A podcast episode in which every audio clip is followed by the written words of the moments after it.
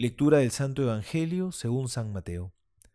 En aquel tiempo, cuando Jesús se iba de allí, al pasar vio a un hombre llamado Mateo, sentado en el despacho de impuestos, y le dice, Sígueme. Él se levantó y lo siguió. Y sucedió que estando él a la mesa en casa de Mateo, vinieron muchos publicanos y pecadores, y estaban a la mesa con Jesús y sus discípulos. Al verlo los fariseos decían a los discípulos, ¿Por qué come vuestro maestro con los publicanos y los pecadores? Mas él al oírlo dijo, No necesitan médico los que están fuertes, sino los que están mal. Id pues a aprender qué significa aquello de misericordia quiero, que no sacrificio, porque no he venido a llamar a justos, sino a pecadores. Palabra del Señor, gloria a ti, Señor Jesús. En este pasaje del Evangelio, Jesús se presenta como el médico, el que ha venido a sanar y a salvar.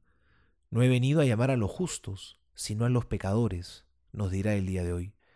Jesús viene a librarnos de la herida del pecado.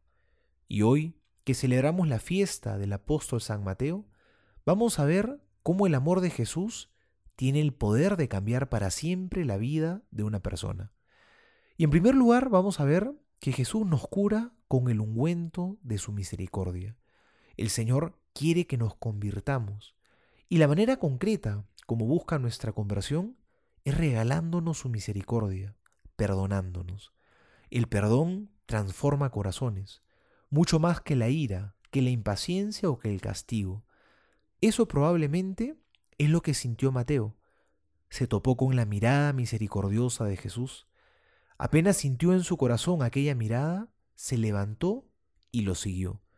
No es un reproche ni un castigo por sus pecados lo que lo movió. Y esto es verdad. La mirada de Jesús nos levanta siempre, porque es una mirada que te eleva, que jamás te abaja o te humilla. Es más bien una mirada que te hace crecer, ir adelante, que te da valor. El Señor te quiere mostrar que te ama, y eso da valor para seguirlo.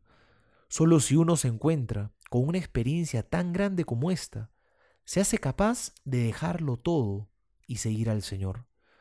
Hoy Jesús también nos mira así, con misericordia, y nos pide no una parte de nuestras vidas, sino la vida entera.